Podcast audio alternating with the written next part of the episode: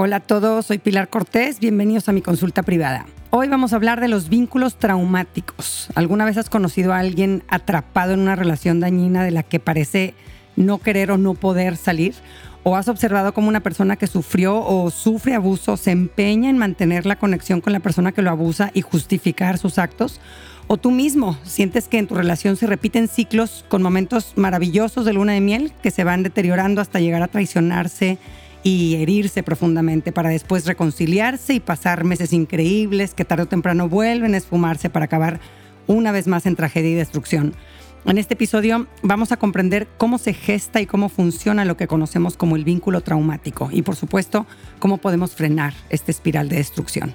Les recuerdo que el propósito de este podcast es informar y no sustituye una guía profesional ni un, diagnóstico o un tratamiento. Los casos que usamos para aprender en este podcast están editados y ligeramente modificados para proteger la privacidad de las personas que los compartieron. Para quien quiera mandarme su caso puede hacerlo a través de mensaje directo en mi cuenta de Instagram, lumina-pilar Cortés. En este episodio vamos a ver el caso de Patty. Es un caso muy largo y miren que me tardé años intentando resumirlo lo más que pude, pero es que así son las historias donde hay vínculos traumáticos. Cuando nos enganchamos en esta dinámica destructiva, empieza una telenovela muy compleja y cada vez más dramática, llena de intriga, traición, abuso, contrastado con luego encuentros pasionales de película, viajes exóticos, épocas de flotar en las nubes, para de la noche a la mañana caer desplomados una vez más. No les voy a leer todo el caso, para quien quiera leerlo completo se los incluyo en el texto de este episodio. Ahí también les pongo las referencias bibliográficas de los estudios que cito o los libros o documentales que recomiendo en cada episodio. Vamos a ver qué nos cuenta Patty. Dice así, estoy casada desde hace casi 25 años y tenemos cuatro hijos adolescentes. Mi esposo fue mi único novio. Hace dos años me enteré que mi esposo tiene un amante a pesar de que mi esposo es, o era, ya ni sé, una persona muy tranquila, seria, no mujeriego, hasta tímido se podría decir. Pero lo creí porque los últimos años eran demasiadas sus ausencias en la casa, el más mínimo pretexto para salirse, para no estar.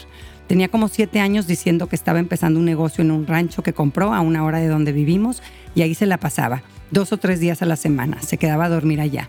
Así fue durante los últimos cuatro o cinco años. El día que me llaman y me dicen de la existencia de esta señora, en ese momento le reclamo a mi esposo y obvio lo negó, que puros chismes, pero yo presentí que era verdad, no porque fuera un hombre infiel, nunca ni el más mínimo detalle le caché. Lo poco que lo lograba percibir pensaba que eran fantasmas míos, tonterías que yo de loca me imaginaba.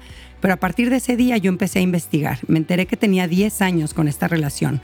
Claro que mi esposo no me lo dijo, hasta la fecha no me lo ha dicho, lo supe por diferentes fuentes. Como al mes de enterarme, me operan de emergencia y unas semanas después de la operación, yo descubro unos audios de una llamada con la señora, muy amorosos, con mucho cariño y confianza.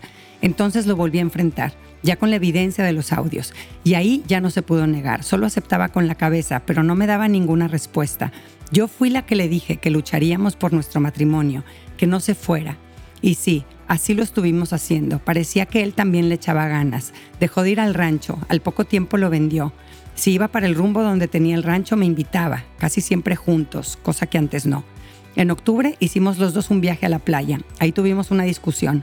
Estábamos tomados, hubieron reclamos y yo lo empujé muy feo. Él se cayó. Le vacié todo el vaso de la bebida en la cara, ahí donde estaba tirado en el piso. Con mi coraje me salí del hotel y tomé un taxi a la central de autobuses y me regresé a donde vivimos. Al día siguiente en la tarde salgo a un mandado y cuando regreso a la casa, él ya había hablado con mis hijos y me dice que se va de la casa, que así no podemos seguir, que ya habíamos llegado hasta la violencia física. Yo solo le dije que estaba bien, de una manera muy tranquila. Salió con muchas maletas como para ya no regresar. Al día siguiente de eso regresa diciendo que quiere estar en la casa, que es muy difícil, que él me quiere. Lo acepto sin condiciones ni cuentas claras. Solo quería que regresara. Anduvimos unos meses súper, echándole muchas ganas. Después de unos meses empiezo a sentirlo otra vez como ausente. Me vienen sospechas. Le pongo un GPS y descubro que pasó la noche en un hotel lejos de la ciudad. Al día siguiente le reclamo, toda llena de dolor y decepción. Me voy con unos tíos. Mis hijos estaban fuera de la ciudad, cada uno en diferentes planes. Estando con mis tíos y primas, voy al doctor a checar una bolita que me había sentido hacia eh, días en el pecho izquierdo. Haciendo estudios me detectan algo raro como inicio de cáncer. Saliendo del hospital, mi prima le llama a mi esposo y lo informa de mi situación. Él se va inmediatamente para la casa y nos volvimos a reconciliar. Con solo vernos, nos abrazamos sin pedir ni una explicación y él también sin dar ninguna explicación. En ese tiempo todo súper bien, echándole ganas los dos, sin pleitos. Claro que de repente que tomábamos alcohol, yo sí sacaba cosas a relucir. En esos meses me operaron del tumor, pero no resultó ser grave y solo tratamiento y cuidados. Transcurrieron los meses y todo parecía normal, hasta que en una pequeña discusión él se enoja y no regresa a comer ni a dormir. Regresa una semana después, disculpándose, y todo bien, le vuelvo a creer. En verano hicimos toda la familia un viaje a Europa de casi un mes. Todo bien, echándole ganas. El día que regresamos del viaje hubo una pequeña discusión y se vuelve a ir de la casa, sin maleta. Regresa al día siguiente por la, por la tarde y me dice que quiere ir a terapia psicológica, que ya había preguntado a un amigo con quién ir. Pasamos dos meses muy bien. De repente lo empiezo a sentir como más desatento, pero pensando también que es normal y no puede ser todo miel. Yo tenía un viaje de amigas en puerta y me entra una ansiedad de pensar si mi esposo seguía con esa señora. Obvio en mi ausencia iba a aprovechar para verla. Entonces le puse otra vez un GPS y para mi sorpresa volvió a caer. Cuando regreso hay un pleito grandísimo y se va de la casa en la madrugada sin maleta. De repente mandaba mensaje o llamaba, pero no insistiendo de que regresáramos ni lo mencionaba. En cumpleaños o eventos de mis hijos aparecía y se iba como si nada. Nosotros también como si nada. Pasé casi seis meses con el corazón destrozado, sin poder dormir. A veces llamaba, pasaban días sin saber de él, luego nos invitaba a comer y se volvía a desaparecer y así. Un día en una reunión con amigas me puse muy muy mal. Me dio un ataque de ansiedad y pánico, me desmayé. Tenía días sin dormir ni comer. Antes de saber de la infidelidad pesaba 74 kilos y en ese momento pesaba ya 50.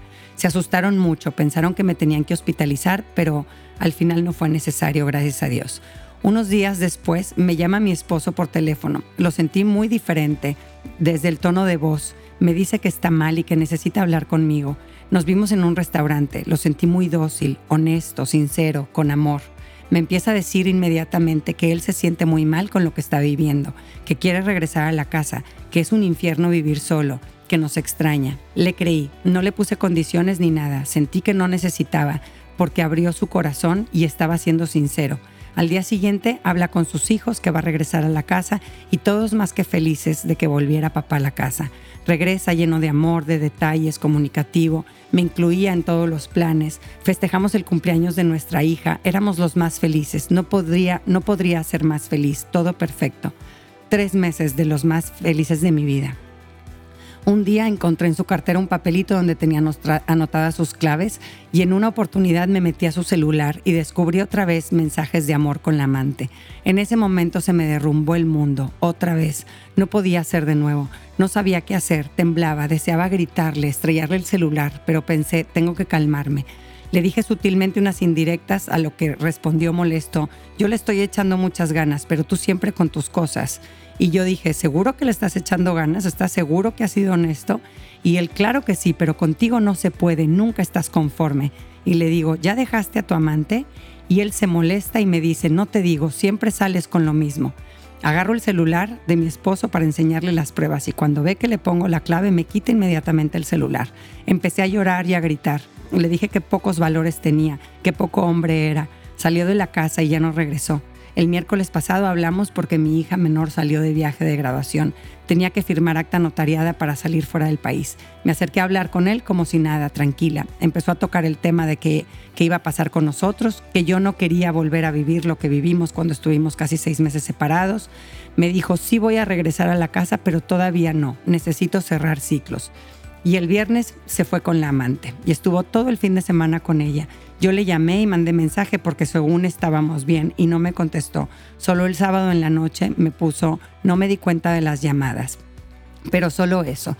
Y yo le contesté, no te preocupes, tú sigues cerrando ciclos. Fue todo. Hasta el lunes eh, me llama, no le quise contestar y me manda mensaje, buenos días, ¿a qué hora se va la niña mañana? Pero no le contesté nada. Tenía y tengo mucho coraje. Creo que en otras ocasiones no me había sentido con tanto coraje. Siento que estoy viendo las cosas más claras.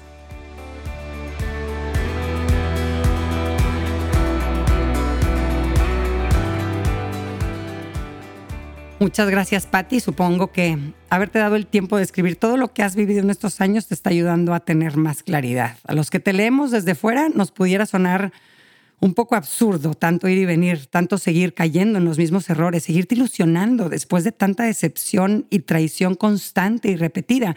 Pero cuando entendamos en qué consisten los vínculos traumáticos, todo nos va a hacer sentido y vamos a poder entender por qué alguien puede mantenerse en una relación así de destructiva, que en tu caso, Patti, te tiene ya en los huesos y, se está manifestando a través de constantes problemas de salud. Eh, un vínculo traumático se da cuando buscamos seguridad y alivio en la misma persona que nos agrede o abusa.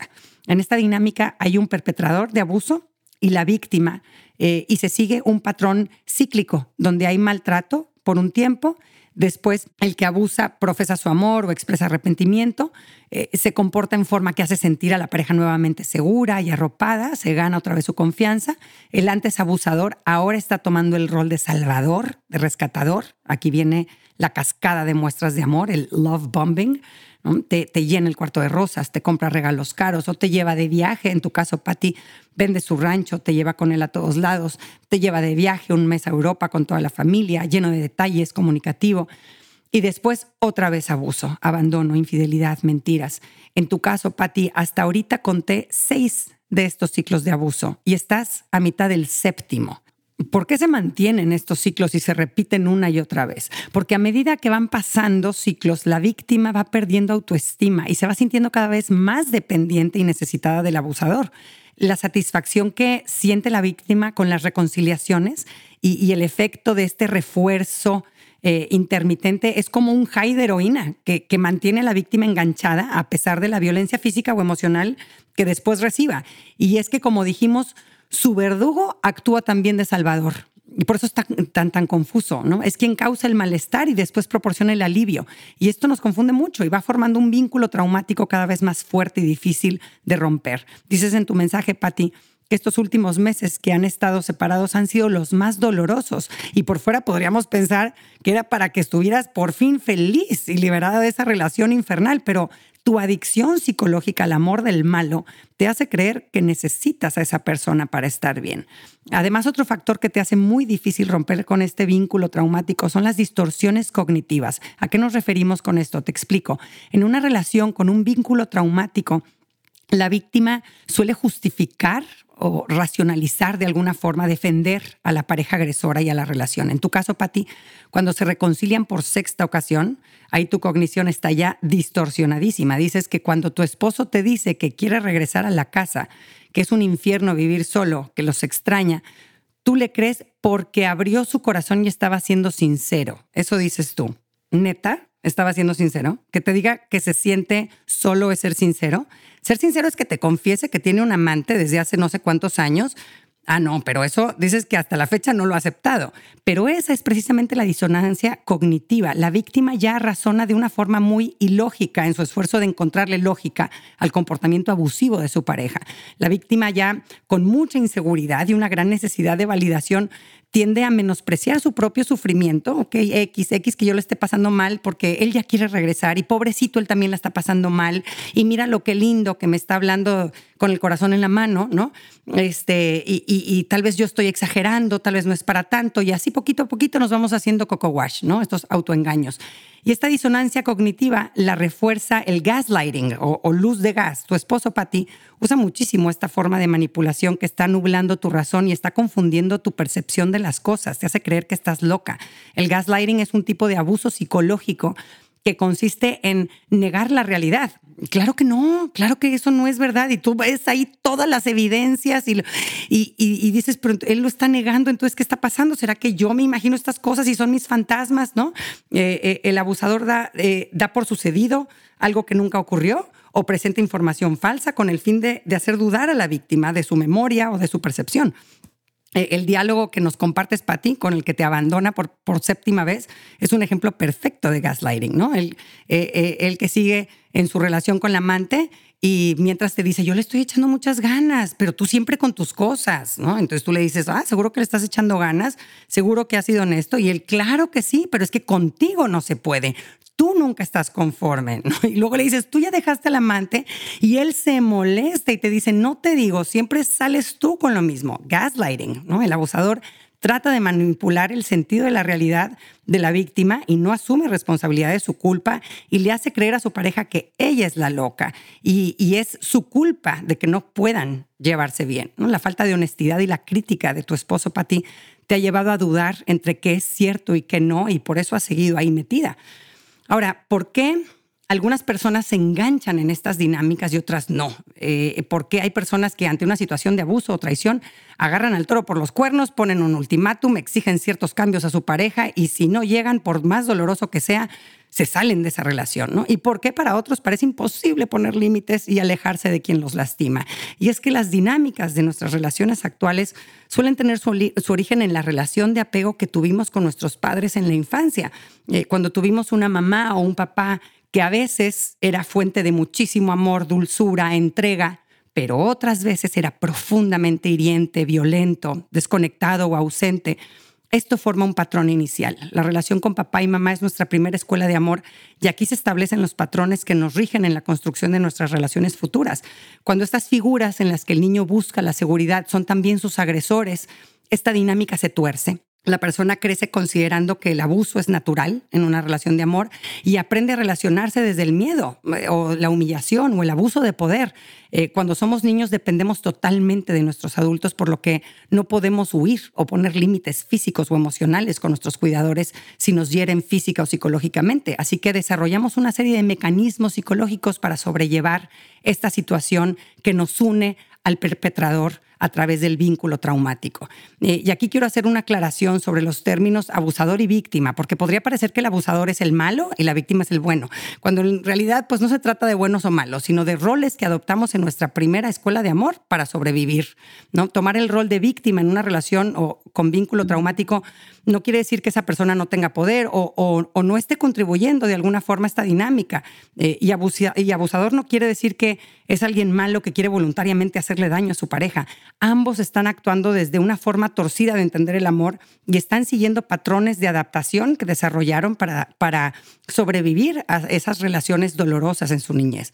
Eh, con estas bases que se sientan en la infancia, tendemos a repetir patrones en la edad adulta y nos volvemos a vincular, pero ahora con la pareja, desde el desequilibrio, algunos oprimiendo, abusando y evadiendo la conexión, otros siendo extremadamente dependientes y complacientes. Tus hijos, Patty, probablemente estén formando esta adicción al bombardeo de cariño que te da la persona que después te lastima. Papá nos lleva de viaje a Europa y es un bombón y después se va de la casa. Eh, dices que en la sexta vez que decide volver a la casa, tu esposo habla con tus hijos y todos más que felices de que volviera papá a la casa. Regresa lleno de amor, de detalles, comunicativo. Festejamos juntos el cumpleaños de nuestra hija, éramos los más felices. Pero ese sueño, Patti, solo duró tres meses. Y para ti y para tus hijos, por sexta vez.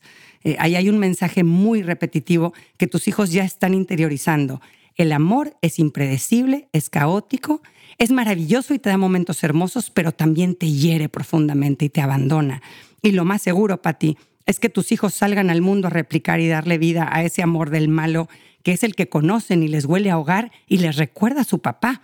Algunos de tus hijos van a tomar el rol de víctima en sus relaciones, otros van a optar inconscientemente por el rol de abusador, porque es lo que conocen, es lo que les estás enseñando tú y tu esposo. Tus hijos están creciendo con patrones enfermizos sobre, lo que, eh, sobre los que van a construir sus propias historias de amor en el futuro.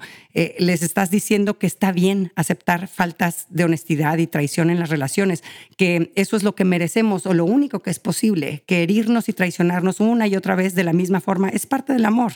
Los hijos de estos matrimonios suelen ser muy pesimistas sobre su capacidad de amar y ser amados en una relación íntima sana. Hay mucha evidencia científica de, de cómo el divorcio lastima a los hijos, pero también sabemos que un matrimonio infeliz y conflictivo es profundamente hiriente para los hijos. No te tienes que divorciar para lastimarlos. Padres casados y viviendo juntos, pero con un divorcio emocional, donde no hay felicidad, no hay cooperación, no hay armonía, no hay estabilidad, no hay respeto, no hay gozo. Todo esto lastima el desarrollo emocional de los hijos. Las discusiones violentas e hirientes que han tenido en tu casa, Patti, los comentarios pasivo-agresivos, las peleas entre sus dos adultos más importantes, activa de una forma total el sistema nervioso del niño y lo hace sentirse indefenso y en peligro. Estos sentimientos y creencias se van sembrando en la mente del hijo y, y acaban por convertirse en dolencias emocionales o físicas. Muchos estudios han visto que los niños que crecen en casas con altos niveles de conflicto tienen baja autoestima, se sienten indignos o que no valen. Además, también sabemos que los papás que están en un matrimonio infeliz suelen estar menos presentes como papás. Eh, cuando no la llevas bien con tu pareja, lo más seguro es que busques pretextos para no llegar a la casa y ausentarte de tu vida familiar. Trabajo más horas, busco hacer viajes de trabajo con amigos, o como en el caso de tu esposo, Pati, me compro un ranchito para irme a dormir ahí varios días a la semana, o pasar largas horas en algún hobby, o tomar alcohol en exceso para evadir mi realidad que me provoca tanta infelicidad. Algunas veces después de un divorcio, los hijos recuperan al papá o mamá que había estado ausente evitando a la pareja. A veces, a veces no, ¿verdad? Pero sí me ha tocado verlo. También muchos niños cargan con la responsabilidad de que sus papás se lleven bien, lo que hace que confundan territorios y asuman roles que no les corresponden. Así lo fue para mí. Yo siempre creí que yo podía lograr que mis papás se llevaran bien, que dependía de mí, que en mi casa hubiera armonía. Y yo hacía lo posible para que todos estuvieran contentos. Yo agarré ese rol y me costó muchos años corregir esa tendencia autodestructiva que te lleva a ignorar tus propias necesidades y anularte en las relaciones los niños son, son profundamente egocéntricos y creen que son más poderosos de lo que realmente son. Su conclusión suele ser que es por ellos que las cosas están así y que tienen mucho que ver con la infelicidad de papá y mamá y que ellos se tienen que encargar. Y tu fracaso matrimonial lo consideran su propio fracaso. Así que vamos a pasar a la práctica. ¿Cómo podemos salir de un vínculo traumático? Primero, hay que identificarlo eh, por sus siete etapas. Tienen siete etapas generalmente estos, eh, estas relaciones de vínculo traumático. En tu caso, Patti, las siete etapas están clarísimas del libro de texto. Primero, el bombardeo amoroso, estas demostraciones repentinas y abrumadoras de afecto. Número dos, este esfuerzo por recuperar la confianza por parte del que abusa acciones concretas para ganarse la confianza perdida por la traición y si la pareja llega a desconfiar eh, del abusador, el, abusador se ofende. O sea, estás, estás desconfiando de mí, ¿no? Como si fuera rarísimo que, que no confiara. Número tres, criticar a la víctima. Eh, el que abusa quiere hacer sentir culpable al otro y hacerle ver todos sus defectos que tiene y hacerlo sentir responsable de que las cosas no vayan bien. Número cuatro, manipulación. Para defender su comportamiento, el que abusa dice cosas como eh, te estás imaginando cosas, qué exagerado eres, ¿no? Con el propósito de que la víctima sienta que el abuso es normal y no está mal. Número cinco, resignación. En esta etapa generalmente la víctima decide por danzar al son de su abusador, el, el, típico flojito y cooperando, ¿no? Se hace de la vista gorda ante el abuso, lo permite y trata de complacer a quien lo abusa, ¿no? Es una respuesta de supervivencia ante una situación traumática. Eh, etapa número seis, llega el trastorno psicológico por parte de la víctima, ataques de pánico, depresión, crisis de identidad, pensamientos suicidas, suicidas, hospitalizaciones. Y número siete, repetición. Esta continuación compulsiva del ciclo, la naturaleza abusiva de los vínculos traumáticos es cíclica. Después de un incidente abusivo, un abusador vuelve a la etapa uno, eh, solo para comenzar de nuevo con el bombardeo amoroso y seguir. Eh, te puede ayudar leer sobre este tema para verlo con más claridad en tu propia relación de tantos años. Te recomiendo mucho el libro de Walter Rizzo que se llama Amar o Depender, cómo superar el apego afectivo y hacer del amor una experiencia plena y saludable.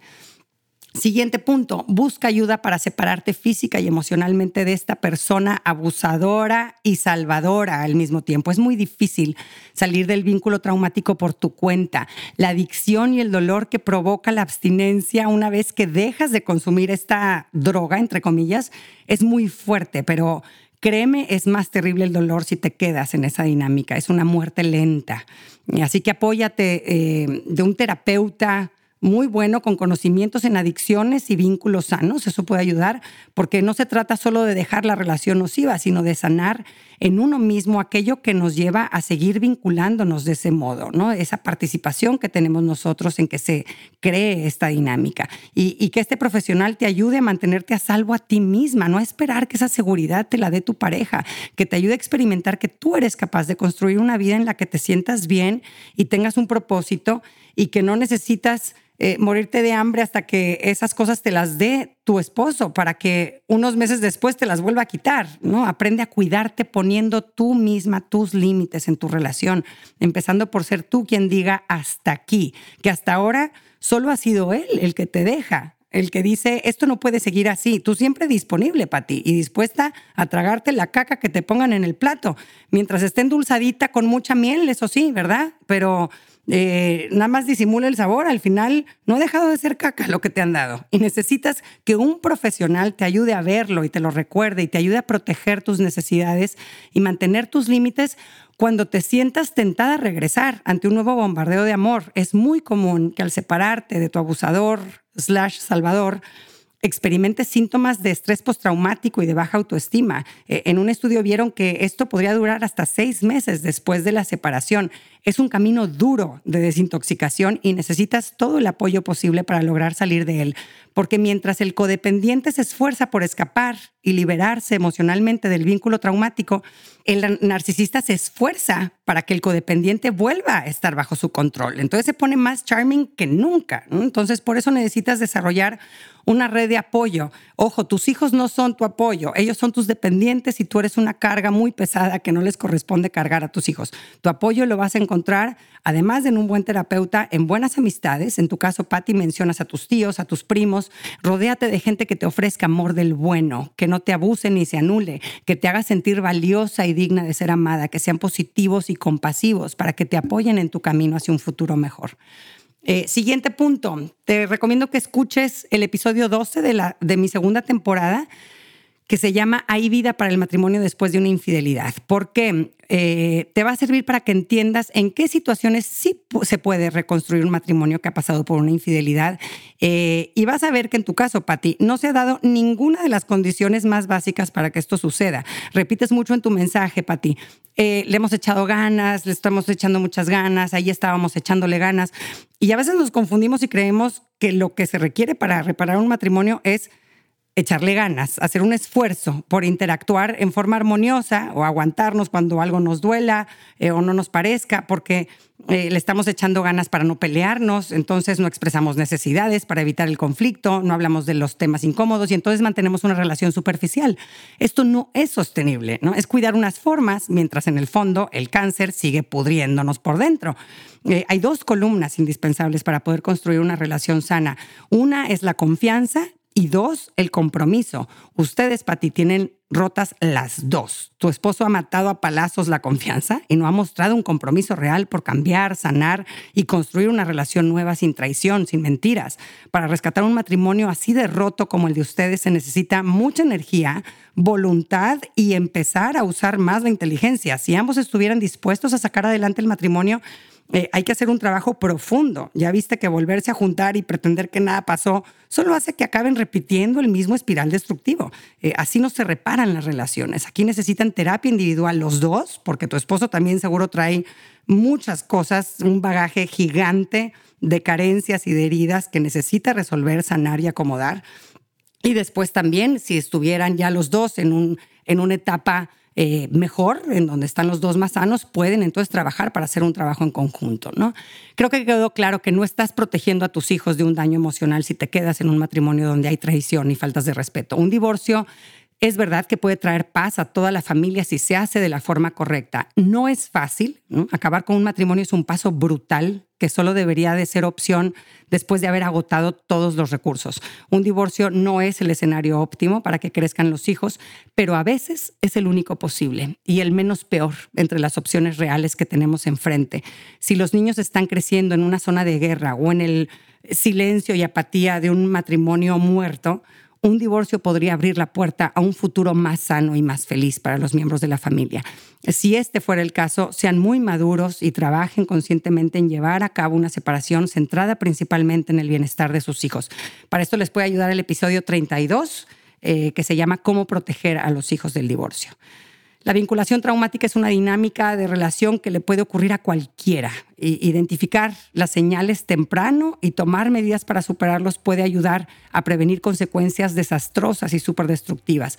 Recuerda que siempre es posible poner fin a un ciclo de abuso y encontrar seguridad en relaciones saludables. Demuéstrate a ti y a tus hijos que eres digno de amor del bueno y que no estamos condenados a sufrir traición y maltratos cuando nos toca escoger una pareja. Mereces una relación de amor estable que tranquilice tu sistema nervioso y te transmita paz cuando escuchas su voz.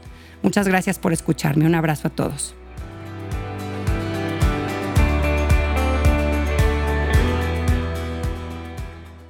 Gracias por acompañarme. Ojalá que hayas recibido a través de este podcast, aunque sea un poquito de luz.